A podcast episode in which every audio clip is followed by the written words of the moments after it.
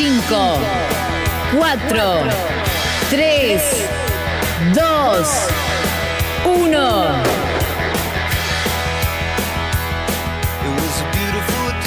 A la mañana, mejor correr. Con Dani Arcucci y Damián Cáceres.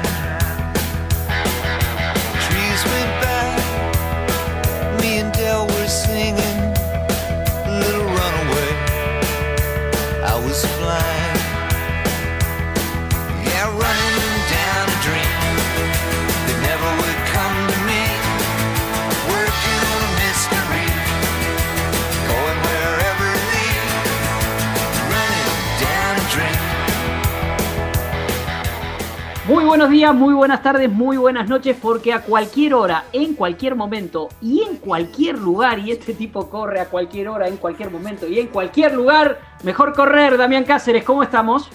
Bien, mejor correr y mejor escribir sobre correr, ¿no? Totalmente. Sobre hablar. Nosotros, totalmente. Nosotros decimos siempre que el objeto de, de estudio de nuestro programa tiene que ver con eh, atletas de elite y atletas aficionados, tiene que ver con periodistas que difunden la actividad y tiene que ver con este, celebrities, influencers.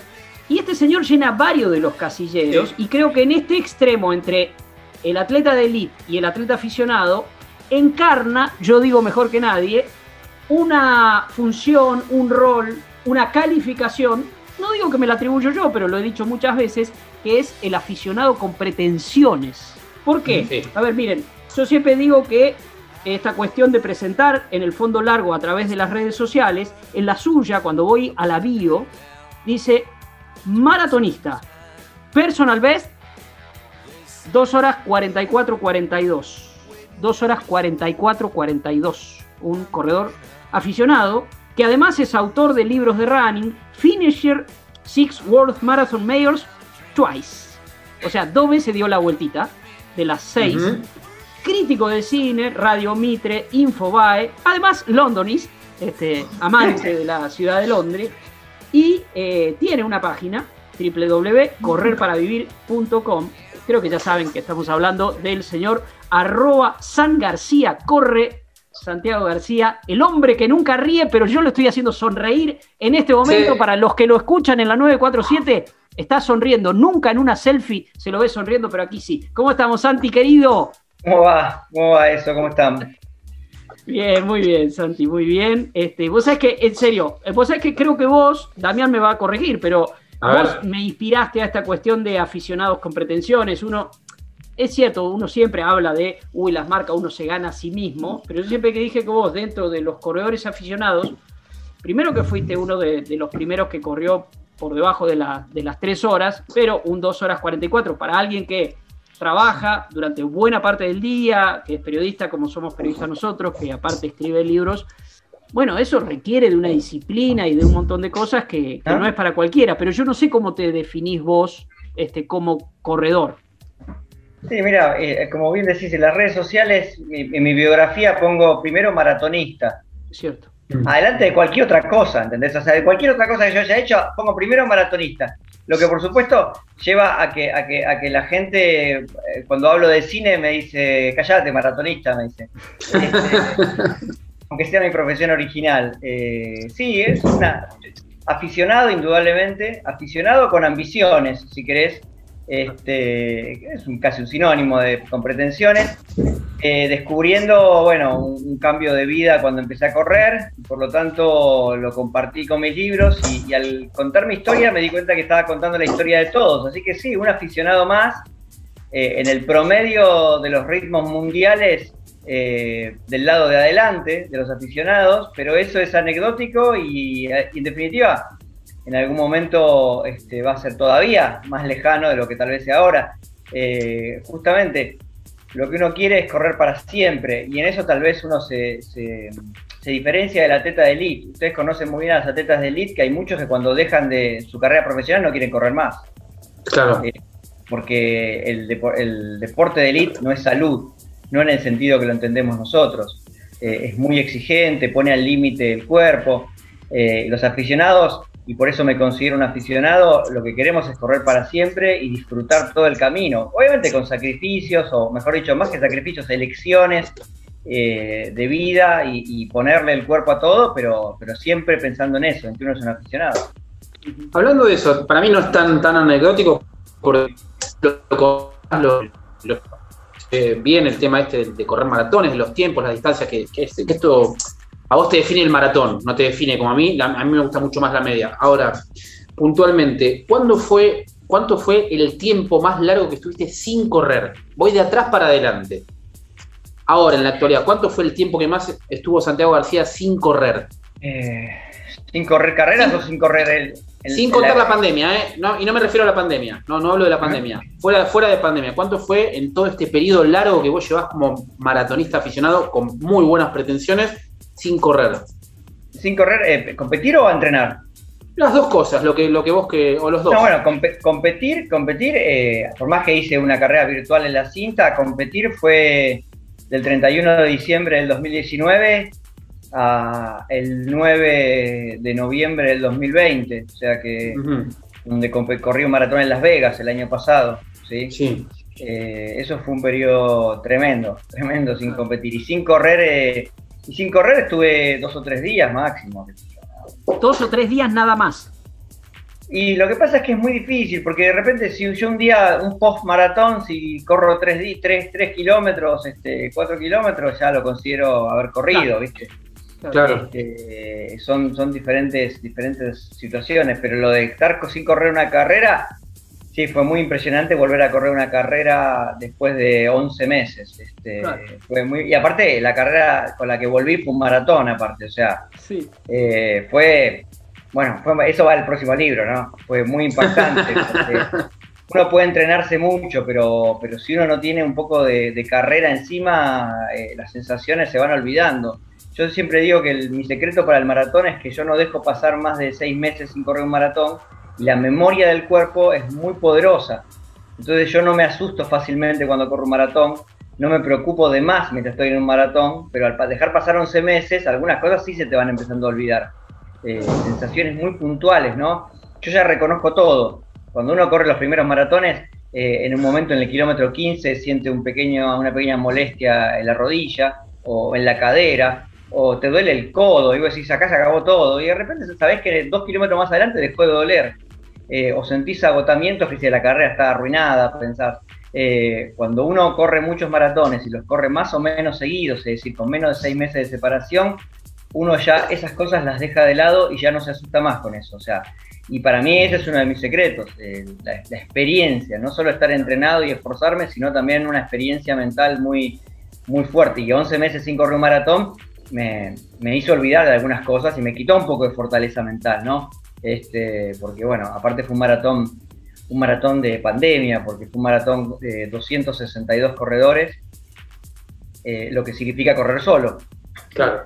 Literalmente solo. Yo vi, veía corredores, vi un corredor eh, que lo, tenía, no sé, a un kilómetro adelante, veía un puntito, este, en un momento lo pasé, en un momento me pasó otro, eh, y, después era el desierto de Nevada y yo corriendo por la, por la ruta, 42 kilómetros, o sea que eh, nada, eso es una experiencia también para, contar. Pero sí, eh, yo cuento las carreras, 11 meses, lo repito porque fue, como una especie de eternidad. Entiendo que en un contexto que, en el que todo el mundo tuvo que dejar de lado y postergar cosas muy importantes, este, en mi caso correr es muy importante y, y bueno, hice un esfuerzo muy grande para poder llegar a, correr y en otro país aparte, ¿no? Este, encontrar un maratón que se hiciera en algún lugar. Me anoté en 15 maratones en el 2020 más o menos, cancelaron todo, descontrol. Este, cabeza de termo total, yo, este, pero bueno, nada, es, también yo sé que mi testimonio le va a llegar a mucha gente, eso es un extra también. Cuando yo corro un maratón pienso en que voy a hablar del maratón y que la gente va a leer lo que yo digo del maratón, entonces eso también me moviliza mucho. Siento que cada error que yo cometo es un error que no van a cometer los que me leen. Este, cosa que no sabía cuando, cuando empecé a correr, ¿no? Cuando empecé a correr cometí un millón de errores sin saber que alguna vez iba a escribir una línea sobre eso. Este, ni siquiera, ni siquiera creo que ni siquiera publiqué algo en Facebook cuando corrí mi primer maratón, este, porque no sé si no me acuerdo si estaba Facebook. Este, entonces yo corría y, y digo, bueno, acá me equivoco, nadie se va a enterar. Después lo terminé publicando en un libro y se enteró todo el mundo. Santi, mira, tu, última respuesta, ¿viste? Esos libros de Elige tu propia aventura, este, tu última respuesta me lleva para dos lados, o irme a, la, a lo más reciente, a, la experiencia que acabas de vivir, o ir, ya sé que acá en tus libros está, este, en tu primer libro sobre todo, lo que tiene que ver con tu historia, pero bueno, ya que elijo con esto lo más reciente, después nos vamos a meter en tu historia y también en lo que viene. Eh, pero bueno, contame cómo fue. Estás haciendo mucha mención a esos 11 meses este, entre los que, en los que no competiste entre maratón y maratón. Pero contame cómo fue lo de Las Vegas. ¿En qué momento apareció la oportunidad? ¿Cómo la buscaste? ¿Cómo la encontraste? ¿Y cómo fue la experiencia? ¿Cómo es la experiencia para un corredor volver a correr en plena pandemia después de la cuarentena otra vez un maratón? Sí, eh, eh, nuevamente, como, como, como mis viajes para maratones, yo no los considero vacaciones, aunque terminan siendo vacaciones y experiencias increíbles, yo no los veo como una vacación. De, hecho, dos de ustedes han viajado conmigo y saben que, yo, yo, estoy, yo puedo estar en Chicago y estoy con la, con la misma cara de, atención y de tensión que, me corresponde. O sea, a mí no me, me es indiferente el entorno los días previos a la carrera. Este, entonces, eh, en esto yo tenía el foco muy puesto, eh, pero sí, correr, correr, eh, correr, elegir una carrera, conseguir una carrera. En Estados Unidos se hicieron carreras, yo estaba, como todos, estábamos metidos en nuestra realidad, por supuesto, y como todo el planeta, digamos, pero nosotros estábamos en Argentina. En un momento yo me meto todo el tiempo eh, eh, este año, este último año no fue tanto, pero yo me levanto a la mañana y capaz que estoy media hora navegando por maratones del mundo. O sea, mi, mi, mi, diversión es estar todo el tiempo navegando por, esos lados. Este, y me di cuenta que en Estados Unidos se estaban haciendo maratones. Claro. Los maratones chicos se estaban haciendo en Estados Unidos. El problema del maratón chico es que se puede cancelar una semana antes. Claro. Claro. El maratón, porque si digo, bueno, somos todos de acá, somos todos de Nevada, somos todos de Utah, somos todos de Colorado, bueno, chicos, nos vemos la semana que viene y para alguien que está en Argentina eso es, fatal. Eh, más allá de todas las curvas y todos los contagios y todo lo que todos conocemos. Pero bueno, hay, hay un circuito de carrera que son las Run Rebel, que es un circuito que pusieron una edición especial de pandemia. Y eso me daba la certeza de que no la iban a cancelar. Curiosamente, saqué el pasaje este, y, dije, bueno, me lanzo, me lanzo a, la aventura de lo, de lo, que sea esto pero sabía que no le iban a cancelar. ¿Por qué? Porque eran 262 corredores. Obviamente era 26.2, ¿no? 262 era por las millas. Sí, sí, sí, claro. Este, los tipos tenían eh, ese número, tenían un protocolo muy organizado, más que, más que suficiente. Incluso una carrera de 500 no significa nada. 262 y largábamos en tandas de a 50. Eh, y en fila, es decir, ponías una fila con separados por dos metros y te iban largando, uno, dos, tres, cuatro, cinco. Y la verdad que en un maratón cualquiera que corre sabe que si salís con esa cantidad de gente te quedás solo en dos minutos. Claro. Porque estás a, primero estás a dos metros, tenés que tener la coincidencia que el que está adelante corre igual que vos, es ridículo. O sea, por supuesto que los más lentos tenían en grupitos de cuatro o cinco, pero seguía haciendo nada, ¿no? Por supuesto. Así que, así que fue una experiencia con mucha tensión, porque obviamente uno no, por la posibilidad de, contagiarse uno acá y no por viajar, de, tener algún problema en el viaje, de que migraciones, eh, llegar, tener fiebre por otro motivo o por estar enfermo, o sea, eh, hay que tener mucho, hay que tener mucha convicción de que uno quería hacer eso para, poder hacerlo. Este, así que bueno, eh, fue, fue una experiencia que, que muy buena, realmente muy buena, estoy muy contento de haber podido hacerla. Es una carrera preciosa en el sentido de, que tiene una medalla gigantesca, eh, tiene una atención a los, a los corredores que es absolutamente descollante. Eh, me gustó conocer Las Vegas, que para mí estaba llena, pero me dicen que estaba al 20%, que debe ser esta ciudad. Este, para mí era mucha gente ya. Este, Quiero decir, a museos. O sea, Sos un poco fóbico, digámosle a la gente, ¿no? Eh, sí, sí, lo único lugar donde hay multitudes es cuando corro las majors. Este, pero bueno, fue una experiencia que, de la que estoy muy orgulloso y de la que aprendí también mucho. Y también aprendí que se pueden hacer carreras con protocolo y que se puede, y se puede salir adelante en situaciones muy complicadas, ¿no? Pero bueno, en Estados Unidos desde, desde julio ya había carreras. Entonces fue ahí donde dije, bueno, capaz que puedo, puedo, puedo ir a correr y bueno, lo hice. Una sola carrera en el 2020 este, y bueno, vamos a ver qué pasa en el 2021. Ya tengo una carrera hecha en el 2021, ahora vamos a ver cómo sigue. Ahora, Santi, sí. dale, dale, dale, Dani. que ya tenemos que ir a la primera pausa, Dami. Yo sé que tenés muchas ganas de preguntar, este, pero tenemos que ir a la primera pausa porque si no Juanchi García Morillo se enoja. Nos mata. Este, no, no, no, yo sé que no es importante, pero y menos después de 11 meses y demás, pero ¿qué tiempo hiciste, Santi? Eh, 2.54, 25. Creo. Eh, o sea, fue, fue la primera vez que más o menos corriste, digamos, que lo importante era correr o no. Sí, muy Era, yo, yo, también, es una, sola, una cosa que aprendí es, o sea, yo soy competitivo y voy por todo en cada carrera. Una vez, si se logra el objetivo de si se logra el objetivo máximo, mejor. Y si no se logra ninguno de esos objetivos, bueno, refunfuñar, enojarse, después limpiar la cabeza y agradecer de estar ahí. Totalmente.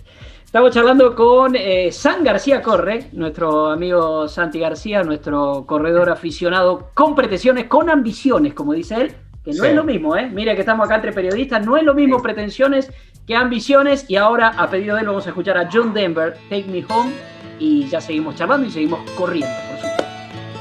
Almost heaven, West Virginia, Blue Ridge Mountains. Shenandoah River.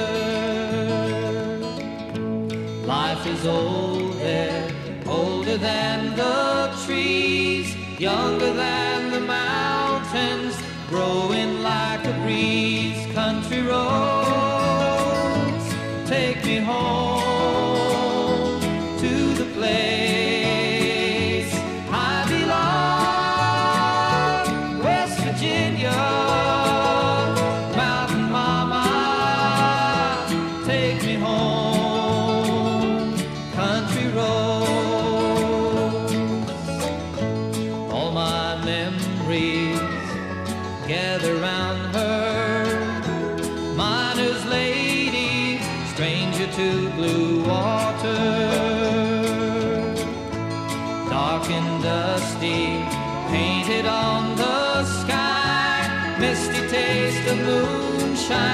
teardrop in my eye, country roads, take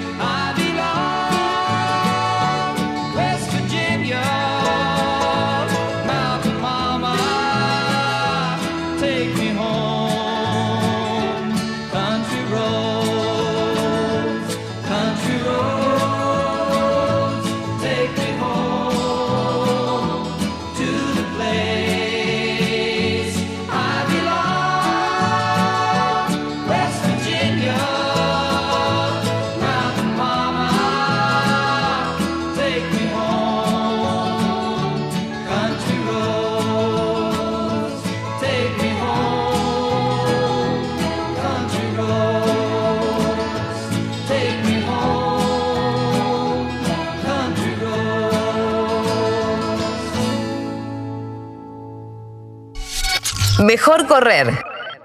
Y aquí seguimos en eh, Mejor correr. Estamos charlando con Garusha. ¿Te acordás, Garusha? Sí, sí, claro. Alguna vez aprendió el señor García, que corrió en eh, Tokio, en Maratón de Tokio de 2015, febrero de 2015, una eh, fría y hermosa mañana con una remera celeste y blanca, la que usa siempre, que dice García, y cuando iba ya en los últimos puentes, ese que te meten los japoneses en el maratón de Tokio, que te metían en el viejo sí, cambió. en el viejo recorrido, que te metían dos puentes en el kilómetro 41, no le gritó Garusha, en este, japonés. Santi, lo corté a Damián cuando estábamos hablando del primer bloque, que estaba interesado en, preguntarte algo. Dami. No, pensaba en, esto de entrenar durante la pandemia. ¿Qué te dejó la, pandemia de aprendizaje, Santi? Pues fueron momentos que vos lo sufriste, y la otra que va de la mano, ¿vendiste la cinta o la seguís teniendo? No, la vendí, la vendí, la vendí. la regaló. El, plan original. Pero tiene una explicación, ¿eh? Tiene una explicación. ¿Seguís pensando lo mismo que hace unos años sobre la cinta? Sí, sí, la odio con toda mi alma. Eh, el plan original era, era agarrar la cinta con varios amigos y llevarla al lago del Rosedal y tirarla al lago. ¿Viste? ¿Viste que había algo así? Mucha plata. Pero primero me parece que eh, hubiera contaminado y segundo perdía la oportunidad de venderla. Este, ¿no? Eh, así que capaz que alguien la disfruta. Sí, no, la cinta yo tenía una cinta, una cinta que no era profesional, pero que era superior al promedio, digamos, ¿sí? Pero no era profesional. ¿Qué quiero decir con esto? No podías correr como realmente se corre. O sea, no era una cinta de gimnasio. Era una cinta que estaba bien, pero no le faltaban 20 centímetros más atrás, le faltaba el ancho. Ustedes, bueno, ustedes saben, el, valor de una cinta de esas es, era incomparable. Eh, compré de todas maneras el 19 de, el 19 mi mujer tuvo la idea de se compró una cinta porque esto vas a terminar mal. Este, y, compramos una cinta, eh, mi entrenador Marcelo Perotti me, la fue a buscar con el auto porque no había entrega ya de ya no se podía entregar porque era el 19 de marzo me subí a la cinta el 20 de marzo y, empecé a entrenar. Sí, la cinta es horrible, me ayudó mucho, por supuesto, porque me ayudó eh, en, momentos de mucha angustia. Eh, corrí una carrera virtual arriba de la cinta, una experiencia que también va a ir al libro, pero que no, pienso repetir nunca más. Este, aparte la cinta no te marca realmente los ritmos, porque vos estás, por más que la sincronices con el Garmin, sabés que es mentira. Este, porque aparte depende mucho de cómo uno bracee, o sea, hay un montón de factores ahí que los ritmos no existen. Eh, la cinta al principio me parecía exigente, de hecho lo era, y ya cuando terminé de usar, ya al final era como me sentía atrapado en la cinta porque ya iba, le ponía toda, toda la velocidad, le ponía toda la inclinación, o sea, eh, pero, pero si hablamos de aprendizaje, eh, yo, al, principio, al principio yo tuiteé algo que, que, fue una obviedad, pero que, pero que yo sabía que era así porque la gente estaba, las primeras dos semanas la gente estaba como muy excitada con el tema de la cuarentena, tanto asustada como, como dispuesta a dar batalla. Y yo le dije, esto es como un maratón. O sea, no arranquemos poniéndole toda la energía como que, ¿no? O sea, vamos a tener que graduar la emoción y, el temple y va a haber días muy difíciles y se va a complicar. Eh, lo que yo aprendí es que, es que el maratón me ha enseñado cosas, el maratón me ha enseñado a, a saber que todo es un proceso que requiere tiempo y que requiere esfuerzo y que a veces ocurren cosas que no están en nuestro control, pero otras que sí, y que uno puede tomar la elección de encarar esas cosas desafiantes. Eh, y ahora que todavía no ha terminado, por supuesto, esto, pero que yo ya corrí un maratón, que ya corrí una media en Argentina, eh, el aprendizaje es que cada vez que voy a una línea alargada, eh, estoy más agradecido de lo que ya estaba o sea, cuando estoy estar en una línea de largada, no es que te convertís en un ganador cuando estás en la línea de largada, te convertís en una persona que está bendecida por, la posibilidad de estar ahí, estar de pie, de estar vivo, estar ahí listo para, divertirte, para competir, capaz que te va bien, capaz que te va mal, pero eh, cuando uno tiene un tiempo sin poder hacer lo que, lo que más feliz lo hace, eh, tiene que saber que yo ya lo valoraba, como les dije hace un rato, pero, pero ahora ahora cada línea alargada para mí vale oro. Claro, claro, lo revalorizaste. Eh, Santi, nosotros durante la cuarentena, sobre todo acá en el programa, hablamos mucho de la estigmatización del, runner, del corredor. Este, yo me acuerdo que siempre mencionaba la, famosa foto, ese, famoso 8 de julio, este, de La Nación, del diario La Nación, el diario donde yo trabajé 21 años y tengo muchísimos amigos. Una sola foto. Claro, que era una foto que yo decía que era engañosa. Yo creo entender por haber trabajado también muchos años en la revista El Gráfico, entender de fotografía, y era una foto engañosa por el tipo de lente que se había usado y vos veías mucha gente apilada. Yo decía, le decía a Damián y, lo contábamos en la radio y lo mostrábamos después en los videos, decía, miren, yo cuento acá cuántos corredores hay y les aseguro que el porcentaje de corredores es mínimo. O sea, hay muchos más caminantes, muchos más ciclistas, muchos más este, gente con patines que, corredores. Pero básicamente hablamos de la estigmatización del, runner. Este, ¿cómo, ¿cómo, lo viviste vos eso? Y, con el huracán. Eh, mal, mal porque fue una en un momento y, bueno, eso no, se metió todo en la misma bolsa. en realidad lo que estaba en juego era la actividad física al aire libre. Eh, se puso la palabra runner y, quedó y pegó, pero la verdad es que era actividad física al aire libre. Esa foto que vos decís, las siguientes 25 notas que se publicaron, eran la misma foto, sí. Todos sabemos perfectamente que el 9 de junio no había nadie. Yo estuve ahí, mira, yo estaba ahí eh, transmitiendo para TN, estaba al lado de Cata Bonadeo y fueron 25 minutos que se llenó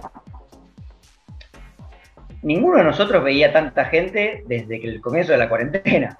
Fue un momento como diciendo, pero si lo pensás, si alguna vez estuviste en el Rosedal, sabés que 25, está un poco inestable, se ve, 25 eh, minutos.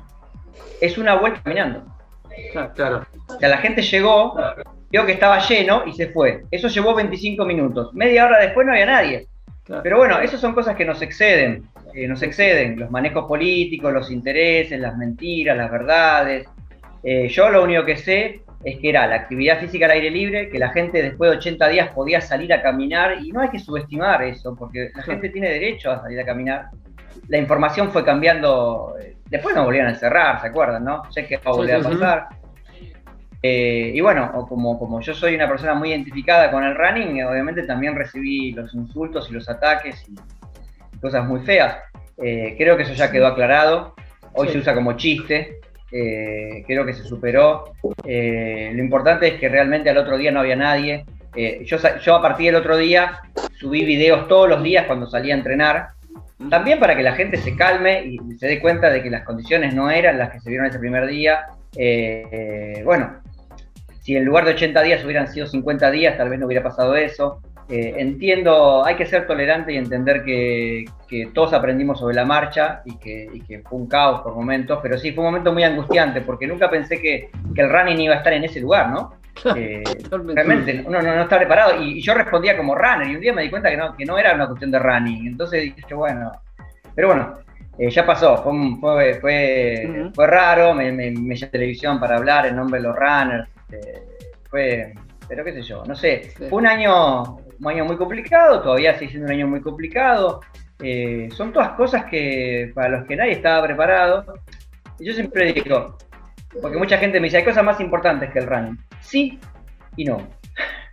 Sí, hay cosas que son más importantes que momentáneamente el running. Pero el running, como cualquier otra actividad que un ser humano haga, tiene que ver con su propia vida y su libertad, su deseo de desarrollar. Entonces, para algunos será el running y para otros será ir a tomar un café a un bar.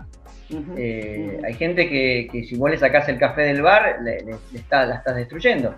Este, y con el running, nada. Yo te digo, si no hubiera sido por la cinta, no sé qué hubiera hecho. Este, pero bueno, fue un año particular, de eso también se aprenderá. Ojalá que, no vuelva a pasar algo así. Este, porque, bueno, uno hasta ese momento no sabía, yo sabía, pero digo, eh, lo importante que es el running para la vida de uno, ¿no? Lo que uno, eh, también el trabajo, obviamente hubo problemas de trabajo, este, pero bueno. Santi, ¿cómo, cómo te llevas con, el disenso, con, eso de lo que dice el otro en las redes sociales? En el caso nuestro, con esto puntualmente lo, que pasó con, el running, a mí al principio me, enojó mucho la actitud de querer correr. Después vas tomando distancia, vas tomando dimensión de la importancia que tiene incluso para uno el deporte y vas entendiendo, vas empatizando. ¿Cómo, te llevas con, cómo te llevaste con ese disenso durante la pandemia? Eh, sí, eh, están escuchando, ¿no? Sí. Ok. Eh, no, mira, el, disenso, el disenso me parece que está bien. Yo escuché también cuando hubo que, cuando empezó, cuando empiezan, cuando hay situaciones, uno, uno escucha. Yo aprendí que hay que respetar los puntos de vista que son completamente diferentes. Dentro del mundo de los runners y, en general en, todos lados, este, a mí, me, a mí me, me, enoja la gente desinformada, entiendo a la gente asustada, eh, me molesta mucho la gente que, sabemos que está mintiendo o engañando, eso me, molesta mucho.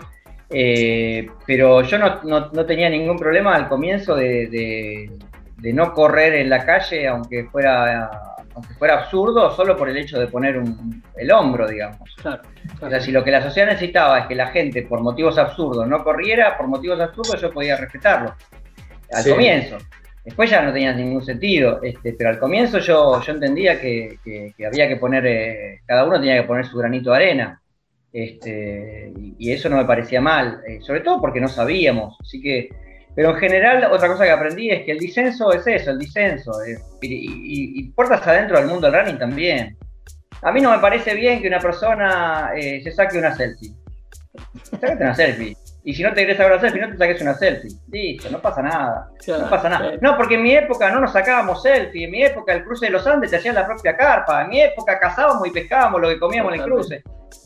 O sea, no pasa nada. Perfecto. Hay carreras que son para esa gente, hay carreras que son para otra. Como siempre digo, tratar de no molestar al prójimo cuando uno hace algo. Si vos no le haces daño al prójimo, vos podés hacer lo que quieras. Puedes ir al final de la carrera, ir adelante, sacarte la selfie no molestes al que está al lado, no lo dañes, no lo perjudiques. Después cada uno encara el running como quiere, sobre todo porque somos aficionados.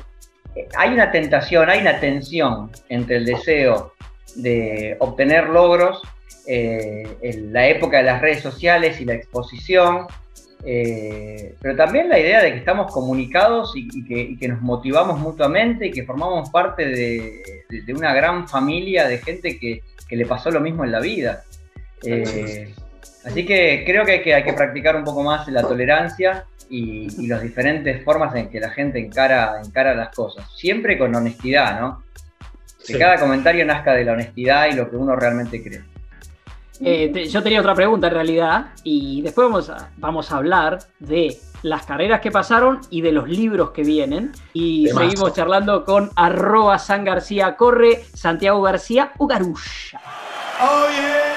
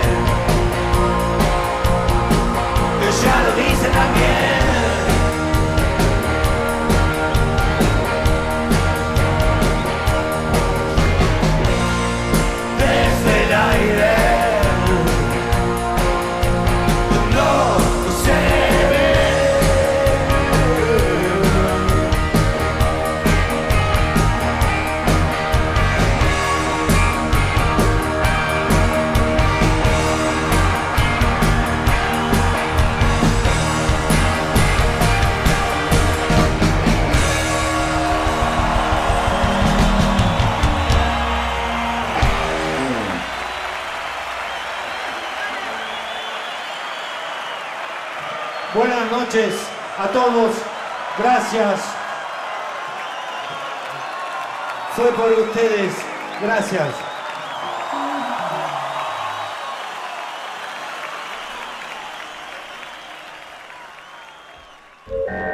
Mejor correr. Cartas desde Kenia. Damián, ¿qué fantasía tenemos todos los que corremos? ¿Correr dónde? ¿Ir a entrenarnos dónde? Acá en la cercanía puede ser Cachi, ¿no? Ajá. ¿Y más lejos? Kenia, y Ten, la meca, la meca real del fondo a nivel global. Totalmente, allí donde corren los campeones, allí soñamos ir todos. ¿Y saben qué? Aquí en Mejor Correr tenemos un representante que está entrenándose en Kenia, que está corriendo en Kenia, que está viviendo en Kenia, Dami. Así es, Julián Alonso de Bahía Blanca, directo a Kenia, con viaje de ida, pero no sabe cuándo va a regresar. Él y su mujer tienen algo para, para contarnos cada semana. Cada semana nosotros recibimos carta desde Kenia, carta de un corredor. ¿Vos querés correr con los keniatas? Julián Alonso corre con ellos y acá, en Mejor Correr, todas las semanas nos manda una carta y nosotros la leemos y la escuchamos. Viernes 26 de marzo del 2021. Queridos amigos, la vida en Kenia sigue siendo color de rosas. Por un lado, Gina ya se hizo amiga de Marie, una atleta joven de Suiza que vino a entrenar ITEN en marzo del año pasado y quedó atrapada acá por el cierre de fronteras provocadas por el COVID. Tras pasar unos meses de angustia y tristeza por no poder volver a su casa, una vez abiertas las fronteras, Marie no se quiso volver. Se había acostumbrado al estilo de vida de Kenia y ahora planea quedarse un tiempo más. A la veo súper contenta. Empezó a entrenar de a poquito y se la ve mucho más desestresada. Como si su cabeza la hubiera dejado de aturdir con responsabilidades y tareas que parecían tan importantes como infinitas y ahora estuviera descubriendo todo de nuevo como si fuera una niña. Por el otro lado, esta semana conocí a Pedro, un corredor de Portugal, que se contactó conmigo antes de venir para hacerme un par de consultas que suelen surgir cuando uno planea un viaje a Kenia por primera vez. Y desde que llegó me siento encantado haciendo de anfitrión. Está entrenando con mi grupo y con él estoy reviviendo la emoción de correr rodeado de atletas keniatas por caminos y paisajes soñados. De vez en cuando Pedro levanta la cabeza y se alucina del paisaje inmenso que nos rodea. Generalmente se trata de terrenos de distintos niveles de altura, de una mezcla de campos recién sembrados, con casas de distintos colores, vegetación silvestre tipo bosque y un cielo despejado o con nubes que parecen algodón. Somos muy pequeñitos y parte de esta naturaleza perfecta es lo que te hace sentir esas vistas tan poco tocadas por el ser humano. Correr a 2.400 metros de altura sobre el nivel del mar no es para nada fácil los primeros días. Me sorprende la capacidad de Pedro de aguantar los duros entrenamientos que hacemos cada día. Esta es la verdadera experiencia en Kenia, me dijo hoy, y uno más contento que el otro por estar tratando de unirnos al estilo keniata, viviendo cada entrenamiento como una aventura. Nos recordamos que en nuestra manera de ver no tenemos nada que perder y nos lanzamos a los ritmos y distancias que toquen. Con respecto a la altura, ya me siento más adaptado y me noto con más fuerza en las subidas y también estoy pudiendo avanzar dentro del grupo. Algo que me pone súper contento y le pone fichas a los sueños y objetivos que viven dentro de mi cabeza y le dan entusiasmo a mi día a día. Amigos, me despido por hoy. Muy agradecido por lo, el regalo que me da la vida y por su compañía. Les mando un abrazo grande, Julián Alonso, Cartas desde Kenia. Cartas desde Kenia, con Julián Alonso, el mejor correr. Mejor correr.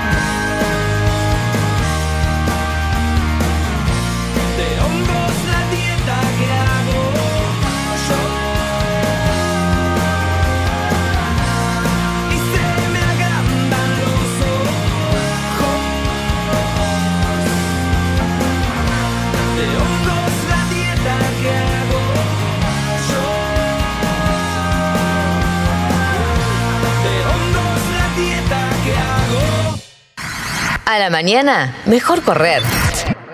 Estamos charlando con Santi García, autor de, entre otros libros, Correr para Vivir, Vivir para Correr. Luego vino este, Vivir, Correr Mejor, ¿verdad? Fue la Correr segunda. mejor, vivir mejor. Correr Sí. mejor, vivir mejor y la edición definitiva esta de Correr para vivir, vivir para correr y se está viniendo este se está viniendo otro libro, pero en la en la solapa Santi dice eh, cerca de cumplir los 40 tuvo una revelación que lo cambiaría todo cuando en 2019 compitió en su primera carrera. Sí. A ver, primera carrera, quiero saber Sí. que nos cuentes cuál, cuál fue, pero después vinieron tantas y quiero que me elijas cuáles fueron las mejores. Pero arranquemos por esa campo. Eh, eh, soy tan salame que me- pienso en esa carrera irrelevante y, y- y al mismo tiempo tan definitiva que me emociono porque, porque me habían dicho muchas veces venía a correr una carrera y yo decía, no, una carrera no, está todo lleno de gente, pantalones cortos, todo uno encima del otro. Decía, esto, esto no es para mí.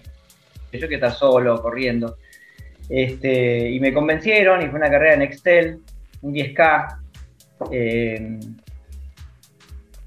quiero decir, la- las cosas no cambian de un día para el otro, las cosas son progresivas, los cambios son progresivos, no es que un día se levanta y es la Revolución Francesa, o sea, no, o sea, las cosas van pasando de a poco y con las pequeñas vidas de, de cada uno de nosotros también hay una progresión. Es verdad que yo ya había empezado a entrenar, es verdad que me había interesado por las carreras, que las miraba de reojo, pero ese día salí a correr y cuando pasé la meta sentí algo que, que fue increíble, sentí que- que había, sentí el antes y el después, Eh, sentí el antes, pasé la meta y sentí algo tan profundo, una, una satisfacción tan grande, o sea, y aparte ni siquiera, uno imagina la meta, todos imaginamos la meta apretando el botón del Garmin.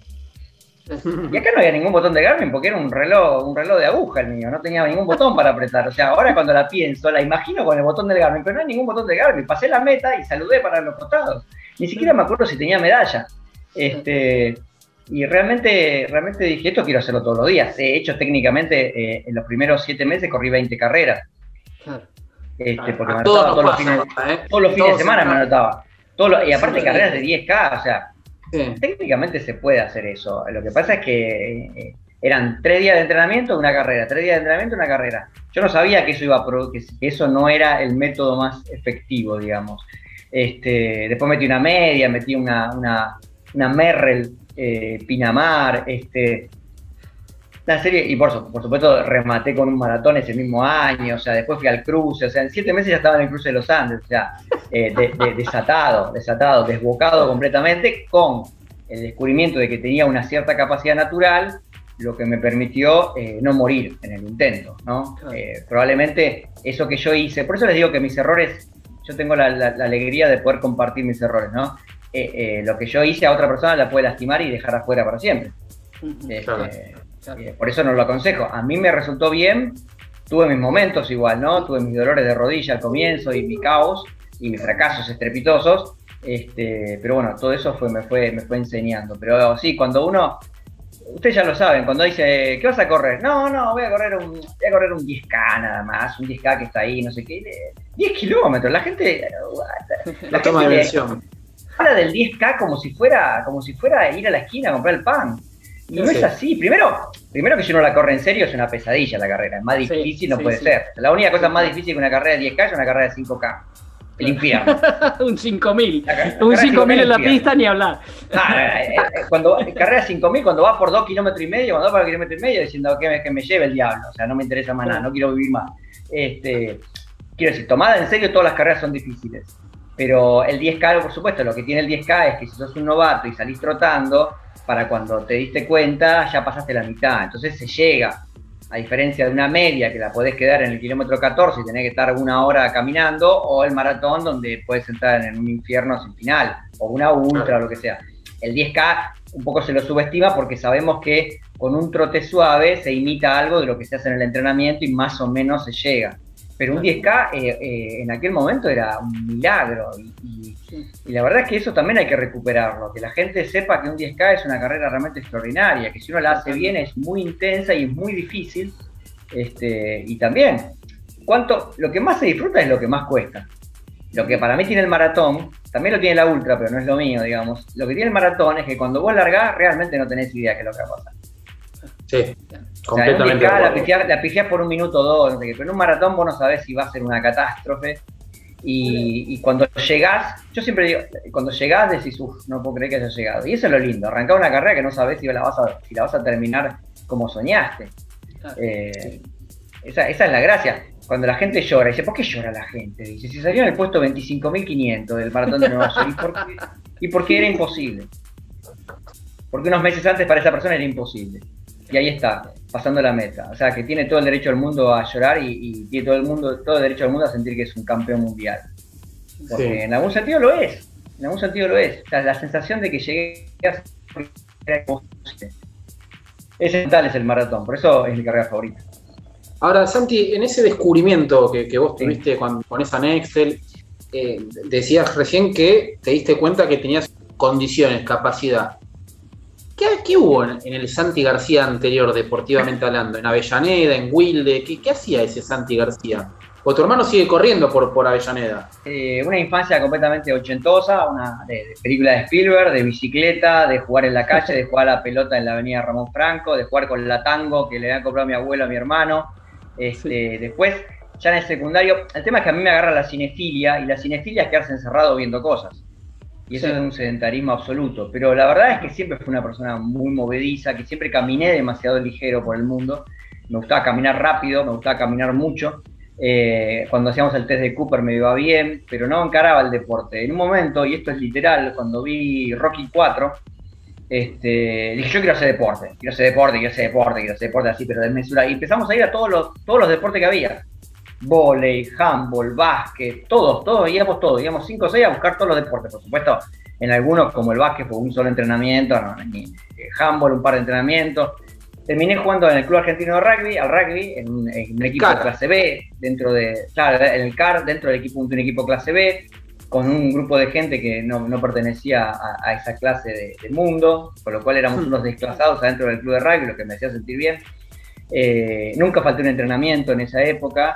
Este, y después correr sí, era correr de vez en cuando cuando estaba de mal humor o deprimido y corría 90 minutos y volvía a mi casa y seguía viendo películas. Y ¿Qué no corrías? tenía ¿El Parque Domínico? Bueno, el Parque Domínico, cuando yo jugaba al rugby, entre- daba un par de vueltas al Claro. Parque Domínico, pero ya cuando me fui a vivir a Capital, eh, también estaba de mal humor o pasando por una mala racha y corría 90 minutos por Floresta y volvía. Me sentaba y seguía viendo la película como si no hubiera pasado nada. Eh, hasta que en el 2008 empecé a encarar la idea de eh, trotar un par de veces, ¿sí? recién en el 2008, y 2007, 2008, sí. Y ya en el 2008 cuando empecé a hacer eso de forma sistemática me gustó mucho y empecé a avanzar para correr mi primera carrera en el 2009. Ajá. Eh, pero bueno, es eso. Cine y running. Lo bueno es que son dos cosas que se complementan porque son opuestas. Yo soy, eh, doy fe, Santiago, porque me lo dijiste un día, que eh, elegís tu trabajo, aceptás tu trabajo, buscás tu trabajo, en función de que hay algún trabajo no te permite correr o no te permite viajar, ese trabajo es desechado. Eh, así que esto lo cuento yo porque sé que es así. Ahora, eh, diste dos veces la vuelta al Six Sí. Majors, un sueño Sí. que, que yo pude cumplir allí por, por 2019. Este, vos lo diste dos veces y, con- y aparte Sí. con muy buenos tiempos. ¿Cuándo te nació la idea de las Six Majors y qué significó para vos? Eh, sí, bueno, obviamente lo del trabajo, pues tengo la suerte de poder hacer, poder elegirlo, ¿no? O sea, ahora la vida no me puso en una circunstancia extrema, pero sí, Obvio. y como mis trabajos tienen que, pero sí, he hecho, me- me- a- he empezado trabajos diciéndole a la gente, yo viajo, o sea, quiero decir eso hago, y lo aceptan, no hay ningún problema, pero bueno, las majors, eh, yo empecé a viajar, yo, yo no viajaba ni me iba de vacaciones hasta que en el 2009 empecé a hacerlo, entonces empecé el running justo cuando empecé con los viajes. Y las dos cosas fueron como dos pasiones que nacieron juntas, pero no para estar juntas, nacieron en el mismo año. Cuando, cuando empecé a correr, claro, ahora de- las siguientes vacaciones, ahí estoy con otra vez con la inestable. Pero está escuchando? bien, está bien, está bien. Esto, esto, es, esto es Radio Verdad, ahí estás en vivo, dale tranquilo, dale, se te escucha bien y se te ve bien. Ok, eh, cuando empecé a via- cuando, cuando ya corría, ya la, primer- la primera vez que me voy de vacaciones como este, con, e- en esta nueva etapa, ya fui a correr por el Central Park y, y- y me divertí, Sí. estuvo todo, todo espectacular. Es- Esas cosas que vas viviendo que son increíbles, ¿no? Este, y, y lo que pasó fue que en un momento cuando, cuando corro a Nueva York, por primera vez en el 2011, que fue mi tercer maratón, me entero que existe algo que se llama las seis majors, en las que ni siquiera estaba Tokio en aquel momento. O sea, Claro. eh, con lo cual eran, eran, eran cinco majors. Eh, como yo quería correr y viajar, dije, bueno, a ver cómo es esto de las majors, y tranquilo, tranquilo, me, eh, bueno, corrí Rosario después y después corrí Chicago, y cuando tenía dos, dije, tengo dos, vamos a, vamos a arrimar un poco, porque me faltaban tres, después me iban a faltar cuatro. Y ahí metí en el 2013 de Londres y Berlín, que, que todavía era más fácil que ahora llegar, meterse en las carreras, ¿no? Si bien Sí. mis tiempos me permiten entrar en algunas, no en todas. Este, y cuando completé las majors, la primera vez que viajé a Tokio, que también fue como un antes y un después, ¿no? Cuando llegué al aeropuerto de, de Tokio, eh, miré para todos lados y dije, mira hasta dónde me trajo el running, porque no sé si hubiera tenido el coraje de viajar tanto si no hubiera sido por el running. Tuve la suerte de hacerlo, también soy agradecido por eso, sé que no todo el mundo puede hacerlo. Yo logré meter mi trabajo junto con el running, lo que me permitió ganar plata por hacer esos viajes de alguna manera, ¿no? Por más que la mayoría los pagué de mi bolsillo, la experiencia yo después la recuperé con mis libros. claro. Eh, las majors son, son un viaje por el mundo nada más. O sea, no te hace mejor corredor. Si bien en Boston eh, hay una cosa de la clasificación, básicamente, si vos tenés el tiempo y la posibilidad de entrenar maratones y la plata para viajar, sos un finisher de las seis majors. claro. Lo lindo es eh, el concepto, ¿no? Por ejemplo, ahora, estoy- ahora le eché un ojo a, a un gran slam que hay en Utah, por ejemplo. Son cinco maratones en un año. Ahí dices, bueno, está bien, no es tan glamoroso, pero, eh, es, pero ¿saben qué? Las majors las hice dos veces, algunas no volvería, a otras quiero volver. Eh, son eso, son los viajes. Lo que importa ahí, cuando, cuando te dan la medalla de las seis majors, lo primero que viene a la mente no es que soy un corredor extraordinario. Cualquiera que las haga recibe esa medalla. Lo que viene a la mente es, qué viaje, por Dios, Claro. qué viaje que ha sido esta medalla. Esta, medalla ha sido un viaje personal, interior, enorme, con amigos, solo, con desafíos, con, con problemas económicos para en algunos viajes para llegar, con los percances, con los sueños. Es, es un lindo resumen esto de las majors. Es como decís, bueno, este, es- este ha sido uno de, las- de los grandes viajes que he hecho. Santi, la última cortita. eh, fútbol y running. ¿Qué jugador de Independiente sería este Santi García? Uf, es difícil. Me gustaría decir Bochini. que soy bochi- Me gustaría decir que soy Bochini, bochinesco, por pero- la pelada. Pochinesco, pochinesco, eh, pero no, yo, eh, eh, una persona que, que siempre generó un impacto muy, muy grande en mí siempre ha sido Enzo Trocero. Eh, qué grande Sí. eso. Trocero, yo me acuerdo que iba, estaba al lado del foso con mi papá viendo los partidos en la década del 70 y, y yo tengo una imagen de él muy impresionante. Hay, una, hay, una, hay un partido independiente que él retrocede a toda velocidad para, para, para parar un ataque, ¿no? Y despeja la pelota a toda velocidad y se lleva puesto al lineman que casi se cae al foso. Y esa imagen, esa imagen del que, del que deja todo, del que deja todo en, en cada momento. Eso ojalá me gustaría ser así. Eh, no sé si, no sé, no tengo el nivel deportivo, pero sí el, el nivel de compromiso de, de yo acá voy a dejar todo, no me quiero guardar nada. Muy bien, atento porque te lo vas a cruzar a Enzo por el Rosedal, porque vi hace un par de días una foto, te lo Ah, todas las veces, todas las veces. toda la vez, un grande, un grande. Sí, sí, un es un honor, es un honor. Y Claudio Marangoni, que después Sí. se fue a Boca, este, le di mis libros, a él le di mis libros y él corrió varias veces el maratón de Nueva York. Claro, claro, claro, claro, y está muy involucrado con el deporte. Sí, la última mía, yo sé que lo querés jugar un poquito con el misterio, pero sí se viene el Sí. cuarto libro, Santi. ¿Se puede algo, adelantar algo de lo que viene? No, bueno, eh, eh, esta charla es el adelanto. O sea, Ah. eh, mi último libro es del 2017 y es un poco la- todo lo que he aprendido estos años, ¿no? Las carreras norteamericanas más allá de las majors, muchas carreras argentinas de las que nunca hablé, sin ir más lejos, la carrera del vidriero, este, muchas experiencias que he vivido en Argentina. Yo conocí a Argentina completa por el running, porque hablamos de las, carreras de afuera, pero yo conocí literalmente de Ushuaia a Jujuy gracias al running y eso también va a estar incluido y por supuesto la experiencia del 2020 va a estar va a ser parte parte clave ¿no? de- del libro Claro. Esto ha sido, como dijo Santi recién, este, algo de lo que viene de ese libro, y ese libro y el correr para Santi García es un viaje.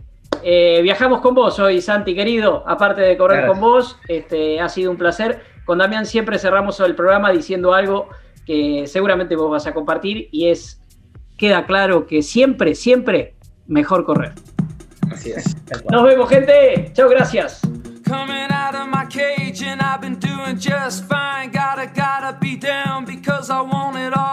Started out with a kiss. How did it end up like this? It was only a kiss. It was only a kiss. Now I'm falling asleep and she's calling a cab while he's having a smoke and she's taking a drag and they're going to bed and my stomach is sick and it's all in my head but she's touching his chest now he takes off her dress now let me go